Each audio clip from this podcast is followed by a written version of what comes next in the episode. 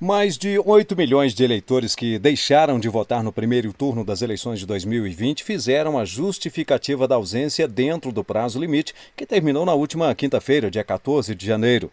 Já os eleitores dos municípios que tiveram segundo turno e que também não compareceram às urnas têm até o dia 29 de janeiro para apresentar a justificativa. Para evitar filas, aglomeração e riscos de contágio pelo coronavírus, as justificativas podem ser feitas pela internet, pelo sistema Justificativa No portal do TSE ou pelo aplicativo e-Título, que pode ser baixado no Google Play ou Apple Store.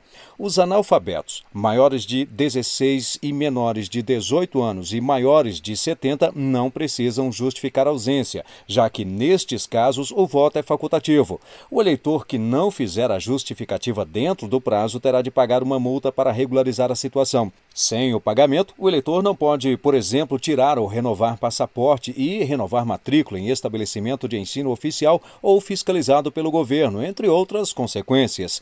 Já aquele que não votar em três eleições consecutivas, não justificar e nem quitar a multa, terá o título cancelado.